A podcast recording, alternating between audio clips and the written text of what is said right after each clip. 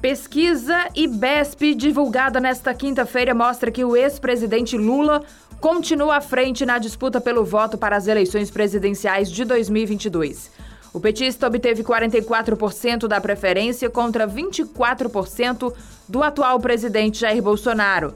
Em terceiro lugar aparecem o ex-ministro Ciro Gomes e o ex-juiz Sérgio Moro, empatados com 8% da preferência do eleitorado. Pessoas que afirmaram que não pretendem votar, brancos e nulos, registram os mesmos 8% de Cid Moro. O governador de São Paulo, João Dória, vem na sequência com 2% das intenções de voto, valor que, de acordo com a margem de erro de levantamento, configura empate técnico com Ciro e Moro. Outros 4% dos entrevistados disseram não saber em quem votarão ou não responderam. A pesquisa ocorreu entre os dias 24 e 25 de janeiro e ouviu por telefone mil pessoas a partir de 16 anos de todas as regiões do Brasil. A margem de erro do levantamento é de 3,2 pontos percentuais para mais ou para menos. E o índice de confiança é de 95,5%. O levantamento foi registrado na Justiça Eleitoral com o protocolo BR 06408-2022. O ministro da Saúde, Marcelo Queiroga, disse nesta quinta-feira que os autotestes de Covid-19 no país, caso aprovados pela Agência Nacional de Vigilância Sanitária, não serão distribuídos gratuitamente para a população, mas ficarão disponíveis nas farmácias para a sociedade que tiver interesse em adquirir. Segundo o ministro, os autotestes vão facilitar o acesso ao teste de Covid-19 e, com isso, será possível um acompanhamento adicional do ritmo da pandemia. No dia 19, a Anvisa decidiu, por quatro votos a um, adiar a decisão se autoriza ou não o autoteste no país e pediu mais dados para o Ministério da Saúde.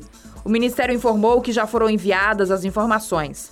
A reunião da diretoria colegiada do órgão para deliberar sobre o assunto está marcada para hoje, às 10 horas da manhã. Sobre o processo de imunização contra o coronavírus no Brasil, Marcelo Queiroga disse que a pasta quer avançar na aplicação da segunda dose e da dose de reforço da vacina contra a Covid-19, especialmente nas regiões onde a cobertura está mais baixa. O Comitê Nacional de Política Fazendária aprovou a prorrogação até 31 de março do congelamento do preço médio ponderado ao consumidor final do imposto sobre circulação de mercadorias e serviços incidentes sobre os combustíveis. A decisão foi aprovada pelos secretários de Fazenda das 27 unidades federativas, base de cálculo do ICMS a ser recolhido sobre o preço final da gasolina, diesel e etanol o congelamento tinha validade até 31 de janeiro, mas com a decisão valerá por mais 60 dias até 31 de março. Para o Concefaz, só o congelamento do ICMS não é suficiente para impedir os reajustes dos combustíveis, porque os elementos centrais dos aumentos são a variação do dólar e a política da Petrobras de paridade com o mercado internacional do petróleo. Diante da situação, o Concefaz manifestou apoio à criação do Fundo de Equalização, como forma de evitar que os reajustes do barril de petróleo no mercado internacional sejam repassados para o preço final dos combustíveis, como tem ocorrido, gerando aumentos frequentes. Adriana Dias para o GC. Para mais informações, acesse gcmais.com.br.